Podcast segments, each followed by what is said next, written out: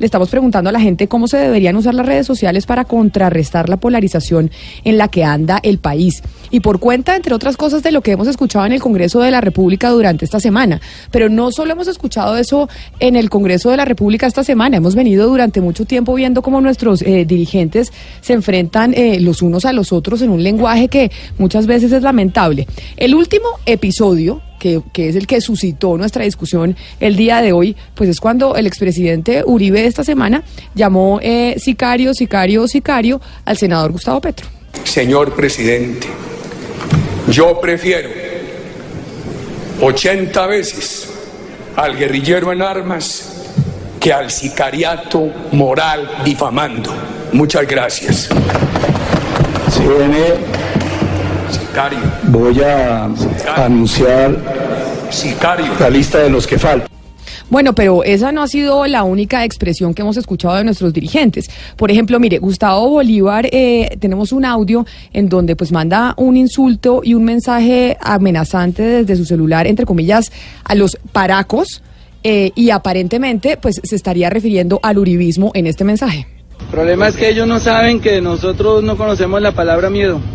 Vamos a seguir, vamos a seguir y vamos a llegar a la casa de Nariño y los vamos a expulsar a todos estos paramilitares corruptos de mierda. No los van a asustar.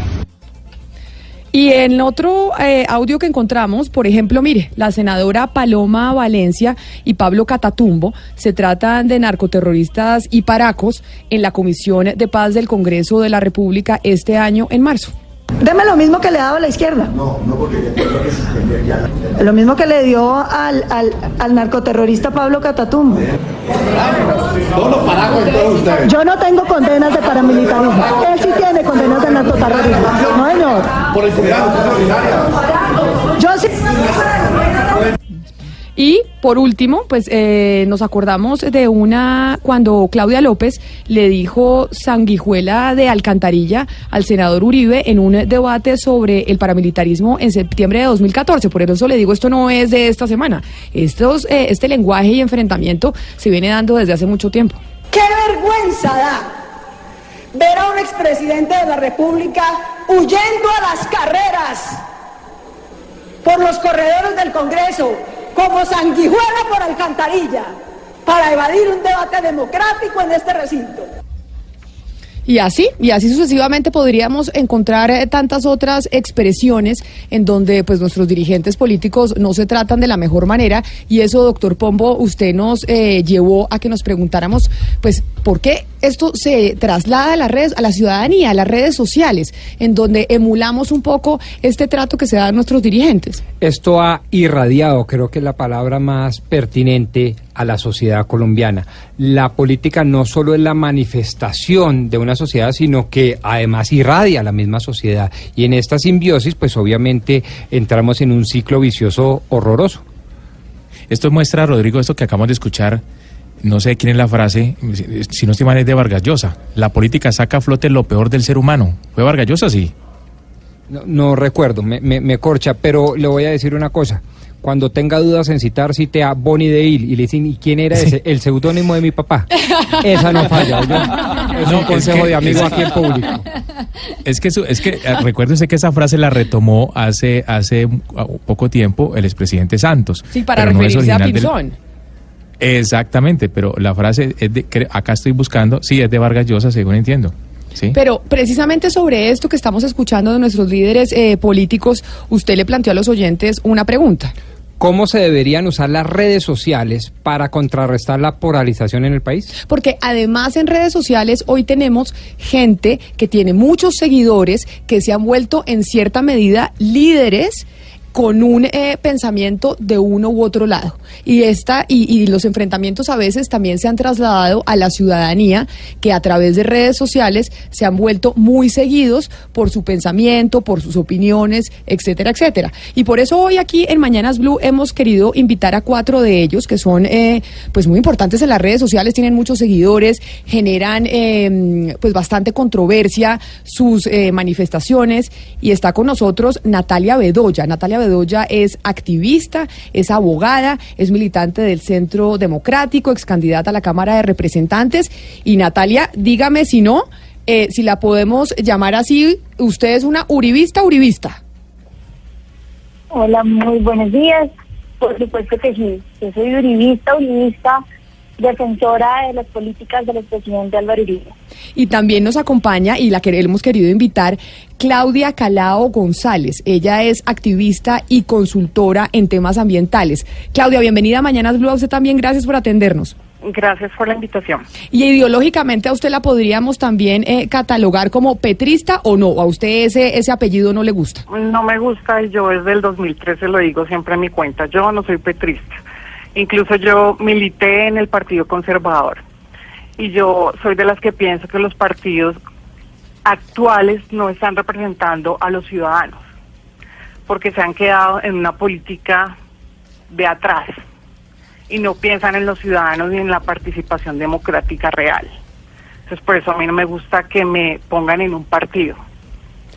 También hemos querido invitar a Miguel Polo Polo, él es activista política de la de corriente liberal clásica, me ponen aquí eh, mis productores, y pues creador de contenido para Facebook y YouTube. Hemos querido, como les digo a los oyentes, pues eh, llamar hoy a esos eh, exponentes de la ciudadanía que están en redes sociales muy activos y que los vemos opinando desde distintas orillas ideológicas. Don Miguel, bienvenido a Mañanas Blue. Hola Camila, ¿cómo estás? Un gusto, un saludo a todos los oyentes. Dios los bendiga. Miguel, ¿y a usted le pongo algún apellido de estos ideológicos o ninguno? No, no, por esa razón puse, dice la aclaración, hay que me llamaran liberal clásico. ¿Y cuando usted dice liberal clásico se refiere a qué?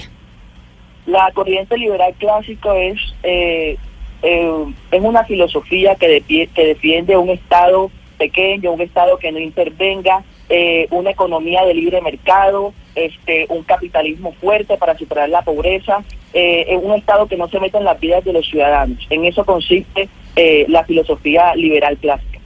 Y también nos acompaña el youtuber de opinión política conocido como Wally, que hace, que hace poco estuvo eh, rondando mucho en las redes sociales por cuenta de su enfrentamiento con eh, la senadora María, Fernanda Cabal. Wally, bienvenido a Mañanas Blue. Hola Camila, eh, buenas tardes, gracias por la invitación y un saludo a toda la audiencia. ¿A usted tampoco le pongo apellido ideológico o sí? No, no, para nada. Y bueno, ya que están los cuatro con micrófono abierto para poder empezar eh, esta discusión, para que podamos hablar de cómo esta violencia en cierta medida que estamos viendo en el Congreso de la República se está trasladando a las redes sociales y se está trasladando pues a la sociedad eh, civil. Y quizá, eh, Natalia, empiezo con usted y con la pregunta que, que hacía Pombo a los oyentes. ¿Cómo hacer para construir a través de las redes sociales, ustedes que tienen seguidores, para acabar con esta polarización en la que andamos? ¿O ustedes, eh, o usted particularmente, está contenta con, eh, con la polarización? Porque mis compañeros aquí decían, yo creo que la gente está mamada literalmente de la polarización y otros decían, no lo creemos tanto. ¿Usted qué dice? Yo creo que el mayor número de colombianos estamos cansados de la polarización. Me incluyo en ese grupo porque es momento de construir y las redes sociales deberían ser esa herramienta para transmitir mensajes positivos de lo que está pasando eh, en nuestro país y no solo polarizar lo que se está viendo ahora. Sabemos que porque yo tengo una ideología política no quiere decir que no pueda resaltar la labor o no pueda opinar sobre un tema en el que no estoy de acuerdo dentro de mi partido político o pueda resaltar alguna labor de, otro partido político. Y, cuando se hace, a veces la audiencia es muy radical en las críticas que hace y yo creo que es de a la polarización que se vive hoy. Ojalá nosotros desde las redes sociales pudiéramos acabar con esta polarización que no significa no opinar sobre lo que pensamos, sino que tratar de, de no marcar tanto eh, esos odios irracionales que a veces viven en otras esferas de la vida pública. Pero y entonces, eh, ¿cómo hacer, Natalia, para que en el caso suyo, que usted fue la única que se puso apellido, que se puso yo sí soy uribista, para que muchos eh, uribistas o seguidores del Centro Democrático, cuando ven a sus líderes teniendo este tipo de comportamiento en, eh, en el Congreso de la República, no lo emulen para continuar con la violencia ya en otros escenarios? es algo complicado porque normalmente los seguidores de determinado líder político eh, la imagen de este y la transmiten en redes sociales. Yo creo que es responsabilidad de cada persona, de cada persona que, que figura eh, en la red social de comentar algo responsable. Miren, yo les pongo un ejemplo, eh, ya que está Wally acá, yo con Wally me llevo súper bien y tenemos ideologías completamente diferentes. Y a veces la gente me pregunta, ¿usted odia Wally? Yo le digo, por supuesto que no, o sea, a mí me cae súper bien, eh, tenemos un programa juntos y, y, es porque esa polarización o esa diferencia ideológica no debería traspasar eh, esa barrera de, la simple diferenciación ideológica, no debería transmitirse al ámbito personal o, o llegar a agredirse. Yo creo que la, se puede comentar, se puede discutir, se puede debatir siempre bajo el respeto y esa debería ser como la forma para acabar esta polarización, empezar a respetar el uno al otro. Y, entonces aprovecho para preguntarle a Miguel Polo Polo, porque me mandan eh, algunos oyentes unos trinos suyos en donde, por ejemplo, dice Álvaro Uribe, el gran colombiano, Gustavo Petro, el gran guerrillero. ¿Entienden o se los explico con plastilina? ¿No es eso, eh, Miguel, fomentar un poco, eh, digamos, aún más la polarización, la violencia entre las partes y demás? Bueno, mira, Camila, yo pienso que la polarización en sí misma no es mala la polarización simplemente es reflejo de una sociedad que tiene distintas formas de ver la vida y la, y, la política. Eh, hace ratico salió el último informe del la, Latino Barómetro, si no estoy mal, y comparan informes de países de Asia, de África, de Europa, y muestran que lo que tienen en común todos estos países es que las democracias más sanas, las democracias más fuertes, es donde hay más polarización. Ya, entonces yo pienso que en sí mismo la polarización no es mala, tal vez tenga aspectos negativos, sombras negativas, pero en sí como tal no es mala. Es una muestra de que tenemos una democracia deliberante. Entonces usted podría responderle a mis compañeros que, que usted sí no está cansado de la polarización, porque Pombo y Oscar decían, oiga, la gente sí está aburridísima, ya no queremos más. Usted es de esas personas que dice, no, no soy la polarización está bien y yo, y yo no estoy cansada de ella ni de estos enfrentamientos. No, yo no estoy diciendo que la polarización esté, que la polarización, que yo esté cansado de la polarización, no. Yo lo que digo es que la polarización en sí misma no está mala, porque la polarización es el reflejo de una sociedad que piensa, es el reflejo de una sociedad que, que desde dos foros distintos pues eh, sientan bases y tienen un pensamiento crítico. Ya, entonces la muestra de que Colombia es un, si Colombia es un país eh, eh, polarizado es una muestra de que hay dos grupos políticos en Colombia que piensan que tienen sus posiciones y pues que, que las debaten sanamente. Ya de allí a, ir a levantarse en armas y, y, andar matándose unos contra otros, pues ya ahí sí está, eh, ya ahí sí es un poquito peligroso. Y entonces le pregunto a Wally, Wally, cuando usted tiene estos enfrentamientos, por ejemplo, con María Fernanda Cabal, en donde, en donde los vimos, creo que fue la semana pasada, ¿sienten ustedes o siente usted en cierta medida también como, como líder social? Hay mucha gente que lo sigue cuando casi que como periodista, que a los periodistas muchas veces nos dicen, oigan, es que ustedes están ayudando a la polarización, ustedes están generando esto y esto y esto. Usted también como una persona influenciadora a través eh, de las redes sociales, ¿cree que le cabe alguna responsabilidad o no? ¿Responsabilidad mía o María Fernanda? no, a usted. no, pues es que eh, yo siento que ella tiene el derecho de decirme lo que se me le da gana. Ahora, ya que cuestione su postura como senadora a la hora de escribir esta clase de cosas, pues eso es, eso es otro tema.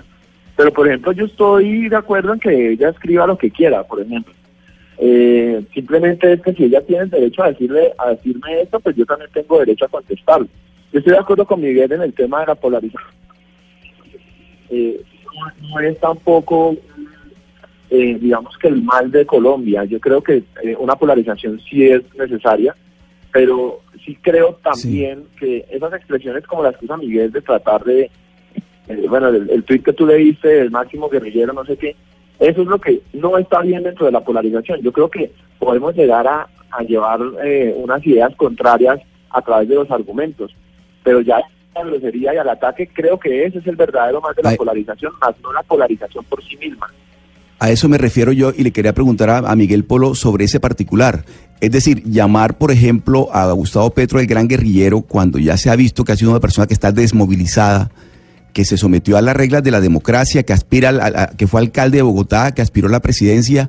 Es decir, ¿eso es polarización o eso es irresponsabilidad y eso es incitar a la violencia?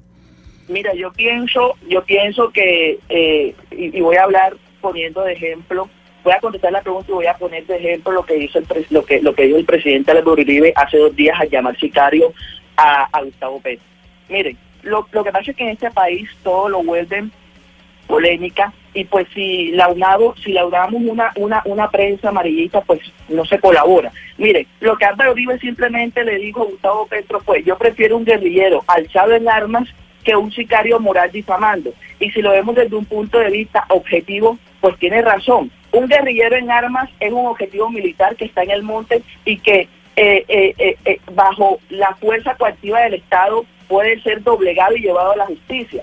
Pero un sicario moral que está, que está en el Congreso eh, y que se arroja bajo la libertad de expresión, pues empieza a difamar, empieza a levantar calumnias y lo peor, en el caso de Gustavo Petro, empieza eh, a tejer mantos de duda sobre la honorabilidad de ciertas personas y a difamar su filosofía, eh, su filosofía dañina que ha arruinado muchos países. Entonces, en ese orden de ideas, yo le doy la razón al presidente Álvaro Uribe y para mí es mucho mejor un guerrillero que ya es declarado y que puede ser de Bama a una persona que está en el Congreso y que le está haciendo no solo daño, que le está haciendo mucho daño a la sociedad con su discurso de odio y con sus mentiras.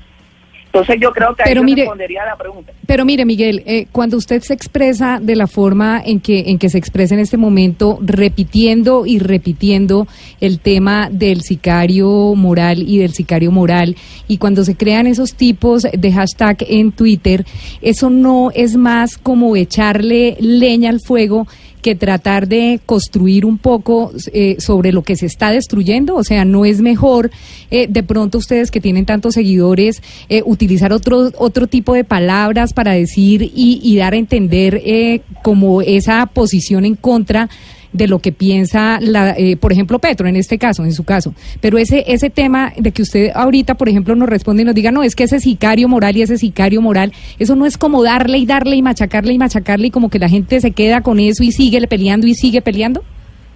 No, es una verdad. En este momento Gustavo Petro es un sicario moral en muchas ocasiones ha cogido al uribismo por delante y ha, dicho que todos somos unos, despojadores de tierra, unos paramilitares, en muchas ocasiones ha cogido al expresidente Álvaro Uribe por delante, le ha dicho narcotraficantes cuando nunca el expresidente Álvaro Uribe ha sido vencido en ningún juicio. Y en todos los procesos que tiene nunca se ha demostrado nada en su contra. Entonces yo pienso que la cosa va por parte y parte y palabras sacan palabras. Tal vez se comete un error, por ejemplo, en echarle un poquito de leña al fuego al, al llamar eh, a, al hacer ese tipo de, cosas en, Twitter, que de hecho yo a veces ni participo cuando ponen esos hashtags, porque no me gusta participar en hashtags, tal vez tiene un poco, un poco de lógica lo que ustedes dicen, pero la realidad es que esto aquí es algo de parte y parte y palabras sacan palabras. Gustavo Petro en muchas ocasiones ha, tratado de humillar al expresidente Álvaro Uribe y lo ha inculpado de cosas que hasta ahora eh, no han sido demostradas y Álvaro Uribe simplemente lo que hizo fue defenderse. A mí me gustaría escuchar la voz de nuestra eh, entrevistada Claudia Calao. Y le voy a traer un libro que seguramente usted ha oído porque es uno de los cinco libros más vendidos y más eh, citados en la filosofía mundial. Nada más ni nada menos que el Tao Te Ching de Lao Tse. Y, y, se lo traigo porque cuando oigo a, todos estos líderes de las redes sociales siempre acuden a una palabra aparentemente hermosa, pero es muy debatible y es el debate, el amor, el apego, la ansiedad de debatir. Y mire lo que dice eh, Claudia el Tao Te Ching. El sabio no debate. Es vacío e incluso estúpido como un recién nacido. Goza del alimento necesario. ¿Por qué tendría entonces que debatir? Le, le transmito entonces esa misma pregunta que hace 2500 años formulaba allá en el lejano oriente Lao Tse. ¿Por qué tendría el sabio que debatir y tener esa ansiedad de debatir y debatir y debatir? Roberto, con lo que yo estoy escuchando que está diciendo el señor Miguel Polo, pues uno se preocupa. Se preocupa es que normalicemos una palabra como lo es lo del sicario moral. Eso es una palabra grave porque eso es normalizar los asesinatos, es no escandalizarnos ante esa palabra que, es tan terrible, el sicariato. Entonces yo pienso que ante eso, la polarización es decir, oiga, usted por qué, si es un líder de opinión, ¿por qué está, por qué está diciendo esa palabra? Los debates orales se tienen que dar, pero nosotros no podemos seguir dejando que, que las palabras lleguen a, herir a, las personas. Por ejemplo, acá es muy fácil de, si una persona apoya alguna postura de, de un senador del polo democrático o de un sector de izquierda, digamos ahora que, que, las FARC es un partido, entonces ya enseguida salen a, a tachar a esa persona que es guerrillera. Y usted sabe que en Colombia decirle o ponerle una etiqueta a una persona de guerrillero es muy grave. Han matado a muchas personas y sabemos la historia de violencia que llevamos en Colombia, que etiquetar en Colombia es muy grave. Entonces yo pienso que ahí es donde tenemos que, que trabajar los colombianos, a que tenemos que desescalar esas palabras de odio. ¿Sí? Yo podría responder la pregunta que... La que- intención que es clara y es que tenemos que suavizar las palabras y empecemos a controlar y censurar los debates públicos cuando una persona llama a otra así. Porque tú no puedes Yo por- estar marcando a las la personas pregunta, ya que y decirles, Miguel, yo te escuché con mucho silencio, te agradezco que me escuches. Sí, el tema no es de tomar partido. El asunto es que nadie se quiere ir a montear bala, todo que todos queremos dar debates públicos usando la palabra. Y sobra lo que te decía ahora, es sobra explicar lo que lo que es el significado de la palabra guerrillero y paramilitar en el país. Y entonces ahí es donde nosotros tenemos que entrar a dignificar la palabra y a buscar que se pacifique ahora ese los tema. o los liberales es ponerle exguerrillero, porque fue guerrillero. De una u otra forma fue guerrillero y perteneció a un, grupo guerrillero. Es la verdad, que les duela mucho, pues lo lamento. Y esa es la libertad de expresión. Uno no puede venir aquí a reprimir las palabras de otro porque le duele a uno. De una u otra forma, lo que uno diga siempre le va a doler a, a- a otro. Entonces yo pienso que si a una persona le duele lo que uno diga, simplemente uno uno no escu- uno no, no me escuchan a mí o no escuchan a la persona. Pero llegar a, a, a, meter la fuerza del Estado y empezar a reprimir y empezar a, a silenciar palabras porque pueden ofender a otras personas, ya sería una dictadura, ya sería una, una dictadura en el término del léxico. Miguel, yo no podría estar más de acuerdo con usted cuando dice eso eh, sobre la censura. Lo que me extraña es que usted esté diciendo en este momento esas palabras cuando usted en su red le da retweet y ha avalado personas que dicen que, por ejemplo, eh, pues el talante prohibicionista, que se prohíba el consumo de drogas, que se prohíba la lectura de Marx, jamás y de- nunca. De que se pro- estoy- que se prohíba la lectura de Marx. la legalización de la droga. Yo estoy a favor de la legalización de la marihuana porque eso es una lucha perdida. Colombia está poniendo a los muertos y los demás países son los que se están metiendo la droga. Entonces, eh, no pongan palabras en mi boca que yo jamás he dicho, más bien lean lo que digo, lean lo que digo, revisen mis trinos en vez de empezar a lanzar juicios No, de eso, valor. eso es, que no- eso es lo que le, que- le y- estoy diciendo. que yo nunca he puesto. Son, son No, las pero palabras no que puedes usted... decir que no puedes decir que yo estoy en contra Entonces, para de la usted un, prohibición un de- de- retweet de no es drogas. avalar. Para usted No, dar un yo- retweet no es yo- avalar. Yo, jamás, yo jamás he dado un retweet a una persona en contra de la de, de la dosis de, de la dosis mínima, eh, de la prohibición de la dosis mínima. Yo jamás lo he hecho. Estamos porque hablando- sería algo incoherente. Eh, No, no nos, no nos salgamos de ahí, salgámonos del talante prohibicionista. Entonces usted No, ahora, mira. usted ahora dice que sí puede haber libertad de expresión, pero los sicarios morales son los que opinan distinto a usted. Si opinan como usted, no son sicarios morales. Si opinan distinto a usted, sí lo son y a eso sí hay que callarlos. No, señora, yo en ningún momento he dicho eso. Yo he dicho que hay que callar a sicarios diciendo, morales. por ejemplo, que, que si una persona le Yo, dice al otro yo dije, yo dije, Gustavo duele, Petro, yo no, lo que dije no fue es Gustavo Petro es un sicario no moral. Gustavo Petro sí es un sicario moral. Estoy diciendo que hay que callarlo, jamás he dicho que hay que callarlo. Entonces no pongan palabras en mi boca que dicho. Yo le pregunto He a dicho que es sicario moral y sí lo es.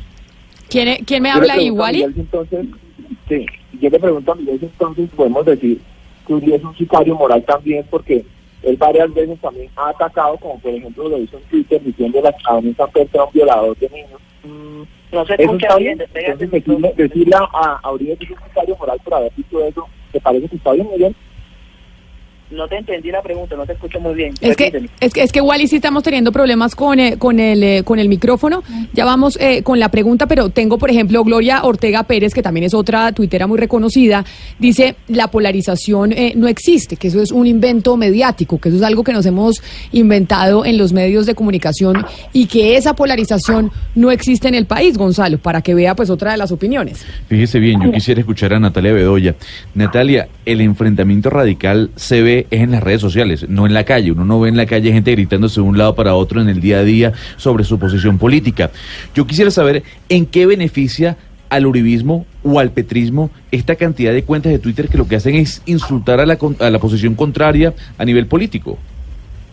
Bueno, yo soy partidaria de que no deberían existir esos insultos. Yo creo que el debate se debe hacer siempre con respeto, o sea, de manera personal, partidaria de eso. Por eso creo que la polarización, si bien refleja una democracia, esa polarización debería ser siempre responsable.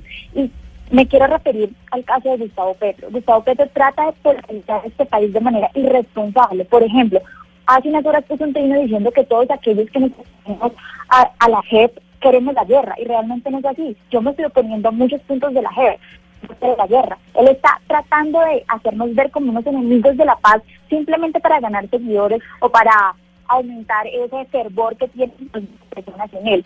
Es irresponsable, es una acción responsable. En cuanto al término de moral difamador, no olvides que Gustavo Petro es un sicario moral difamador. Y el mejor ejemplo fue lo que puso hace unos días de un video, editando un pedazo de un video donde el expresidente Álvaro Uribe Vélez estaba citando a, a Galán.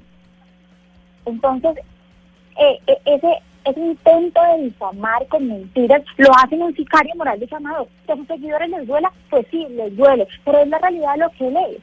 Pero realmente, si uno mira el lado contrario de lo que hace Petro día a día es tratar de polarizar este país, Na- Natalia. de un odio que no debería. Natalia, pero ese, ese adjetivo calificativo de sicario eh, le hace bien a la política colombiana. O sea, ¿en- ¿en qué nutre No, la mira, política yo creo colombiana? Que no le hace bien, yo creería que no le hace bien. No Pero entonces, ¿por qué lo no es repite? el término que se debe usar, pero es una buena descripción. O sea, es, es, Pero, o sea, pero Natalia, Natalia, un momento. Natalia, un momento. Si no le hace bien a la política, sin, ¿por qué se repite? O sea, ¿por qué se avala? Y por qué ustedes lo repiten en estos micrófonos una y otra vez. Y en, la- y en las redes sociales, que es lo que ema- eh, estamos tratando de entender, es por qué nosotros o, o la sociedad civil emula esa violencia que estamos viendo y muchas veces criticando en el Congreso de la República y en, y en nuestros líderes políticos. Yo creo Es que, es que ellos, ellos, ellos repiten lo que va diciendo la persona que... No, no, mira, que- no se trata de repetir. Sí, claro. Entonces cuando Uribe dice persona "Te- los responsable". terroristas vestidos de civil, entonces empiezan a decir los terroristas vestidos de civil. Y entonces cuando dice era un buen muchacho, entonces era un buen muchacho, ya sabemos a lo que se refiere un buen muchacho. Entonces es cambiando el lenguaje y terminan imponiendo y normalizando un lenguaje que lo que hace daño es a la sociedad, porque ya lo vemos como normal insultar al otro. Y entonces ahí es donde Miren. uno dice, por ejemplo, los medios en estos días cuando pasó lo de lo de Gustavo Petro de Álvaro Uribe, que titularon sicario, sicario, sicario, o sea, los medios también tienen ahí su responsabilidad, no solo son las redes sociales. Los medios ponían que era el rifirrafe, no fue un rifirrafe. Fue un senador exaltado que dijo lo que dijo y el otro le respondió de una forma decente. Después, ¿qué pasa? No pusieron lo- todo lo que dijo el senador Mejía, o sea que es vergonzoso que el Senado, que deberían dar ejemplo porque son la representatividad de los colombianos, se refieran de esa forma. Mire, la señora que está hablando para ella una forma, responder de una forma decente, es decir que alguien se alzó en armas por amor a un país. Eso no es así. Yo creo que nadie se debe alzar en armas y menos justificarlo en amor a un país. Realmente eh, el cinismo del señor Gustavo Petro es aterrador. Yo creo Pero que mire, Natalia. un daño gigante a este país. Natalia. Lo que me están diciendo ahora. Yo creo que si me hubieran preguntado, es un término que no se debió haber usado. Eh, Ah, pero ¿te parece que sicario sí se, se debería haber usado? ¿Sicario no, moral? no, te estoy diciendo que es un término que no se debió haber usado. Realmente lo que estoy diciendo igual. Es un término que no se debió haber usado. Seguramente llegó al debate por el por la explosión del momento, por el calor del momento. Sin embargo, el significado de ese sicario moral difamador aplica magnífico a Gustavo Petro. Y es lo que he tratado de decirles en este micrófono. Es término que no se debió haber usado porque polariza este país y, y ya puede generar Pero más Natalia, mire, la voy a interrumpir. Nosotros no nos queremos eh, concentrar en que lo que dijo Petro, en lo que dijo Uribe, en las divisiones ideológicas, ni mucho menos. Lo que hemos querido hacer es entender cómo eh, funciona y cuál es la lógica de aquellos que tienen muchos seguidores en las redes sociales y muchas veces, para algunos, pues son incendiarios. Y por ejemplo, miren, una, me, me piden que les pregunte a través eh, de las redes sociales, que les pregunte a ustedes y empiezo por usted. ¿Creen que en ocasiones es posible que sus comentarios sean incendiarios y que no tomen en cuenta qué ocurra en la sociedad con sus comentarios? Es decir, ¿qué piensan ustedes? ¿Qué responsabilidad creen que les cabe también como personas que, que movilizan a otras tantas? Más allá de que si Uribe tiene razón o de que si Petro tiene razón, sino el lenguaje utilizado por ustedes, ¿qué responsabilidad les cabe, Natalia? Miren, Camila, yo de manera personal trato siempre de expresar mi opinión bajo el respeto. Digamos, no hay ningún trino que haya puesto insultando a alguien o faltando a la verdad. Y yo creo que esa es mi contribución a realmente generar una opinión responsable en redes sociales. Yo creo que todas las personas que tienen un número de seguidores considerables deberían tener esa responsabilidad de transmitir información verídica y responsable y siempre bajo el marco del respeto. El respeto es fundamental. Qué, qué, bueno, qué bueno que, que, que, lo diga así. Y por ejemplo, a Miguel Polo, mire, me piden también aquí que le pregunte, ¿usted cree que en ocasiones eh, pierde el norte y puede llegar a ser un poco agresivo, incendiario y generar eh, violencia utilizando sus redes sociales por cuenta del, del fanatismo político? No, yo pienso que eh, mis trinos aquí no van a hacer que alguien se muera, ni mis trinos aquí van a hacer que un banco se explote o poner o, o, o secuestrar a alguien. Mis trinos simplemente son palabras que se las pueden llevar el viento, son opiniones y de hecho usted preguntaba que que, eh, que si que a veces nosotros podíamos poner trinos que en realidad no iban acorde como que a la realidad de la sociedad. La, eh, la, o sea, la demostración de que los trinos de uno, de, lo, de las personas que pueden ser de una u otra forma seguidas en redes sociales, es el sentir verdadero de la sociedad, es en los retweets y en los seguidores. Si una persona tiene bastantes seguidores y tiene retweets o tiene favoritos, es porque parte de la sociedad se siente identificado con las opiniones de esa persona y pues, la, pues las comparte y, y, y, pues las festeja de una u otra manera. Entonces yo pienso que eh, las redes sociales es un mundo de libertad de expresión. Uno allí puede bloquear la gente que se sienta pues que se sientan ofendidas o que sientan que yo soy incendiario puede fácilmente bloquearme o puede dejarme de seguir y los que estén de acuerdo con mi opinión me pueden empezar a seguir e igual con Natalia, igual en el caso de Wally. Ya, entonces yo pienso que, que no es que uno sea agresivo, simplemente son las opiniones de uno, cada quien tiene su carácter, yo tengo un carácter, eh, eh, un carácter eh, fuerte, un carácter decidido, soy una persona de convicciones y como soy una persona de convicciones expreso eh, mis opiniones con convicciones. Eh, mire, precisamente sobre esto le hemos preguntado a los oyentes y usted, Pombo, quería hacer eh, pues la reflexión. Sí, a mí me parece y comparto con los entrevistados esta pregunta. ¿Cómo se deberían usar las redes sociales para contrarrestar la polarización? Es decir, ¿qué podemos sacar de la creatividad que tanto nos caracteriza a los colombianos para sacar de la polarización eh, a, pues a, a, nosotros mismos? Y los oyentes nos han comunicado con nosotros al 316-415-7181. En Mañanas Blue los escuchamos. Con los buenos días, amigos de Blue, le habla Willy Rodríguez de Sabana Larga Atlántico, la tierra prometida. Excelente el conversatorio con los dos maestros del vallenato y el homenaje a esta tierra vallenata. ¿Qué se debe hacer en las redes? Yo creo que eh, los medios masivos de comunicación y los periodistas que tienen tantos seguidores deberían eh, empezar a enviar mensajes de otro tipo. Si ellos eh, atacan con la palabra y con la fuerza, pues ustedes atacar ya con otro tipo de mensajes mucho más, eh, mucho más bonitos, mucho más eh, centrados, mucho, eh, pidiendo de pronto otro tipo de, de, de reacción frente a esto. Y, y, le pregunto, por ejemplo, a propósito de lo que dice el oyente Wally, ¿ustedes hacen esto utilizando sus redes? Eh, ¿Que ser incendiarios? No, no, al contrario, al contrario. Intentar eh, mandar otro tipo de mensajes, intentar eh, mandar mensajes constructivos o tener eh, pues una, una idea para poder acabar un poco con, eh, con la polarización o no acabar, pero sí bajarle el tono a la discusión. Claro, eh, yo siento, por lo menos desde mi cuenta de Twitter, que muchas veces he intentado resaltar cuando se hacen cosas positivas, eh, pues lastimosamente es que no es la mayoría. Entonces hay más cosas en este país de las que quejarse que de las que estar orgulloso. Entonces, eh, por ejemplo, a mí me parece que el acuerdo de paz fue un gran logro para este país, eh, a pesar de las, eh, las dificultades que se han presentado. siento que eh, las personas que ya no están viviendo ese conflicto en sus regiones son las que más lo han sentido así y me siento muy feliz por ese proceso de paz precisamente porque ha logrado eso. Obviamente hay unas cosas que tienen que corregirse en el camino, que es normal en cualquier proceso de paz, pero que se han logrado y, cosas como el proceso de paz fueron cosas que yo resalté eh, y cosas que traté de apoyar y creo que eso es algo también positivo. Ahora, hay otras cuestiones que también nos pueden unir. Eh, por lo menos en Bogotá es, es muy evidente el, eh, digamos que el desprecio que hay por Enrique Peñalosa. Entonces, es, además de no solamente atacarlo como decir, bueno, se pueden hacer otras cosas y yo he apoyado como iniciativas positivas, eh, no solamente, eh, de hecho, ni siquiera de políticos, sino de grupos que tratan de hacer algo por la ciudad y que pues no tienen tanta visibilidad. Yo creo que eso es lo que se puede hacer. Unirnos, por ejemplo, en un hashtag como el de renuncia fiscal fue algo que tuvo que ver con ambas posturas.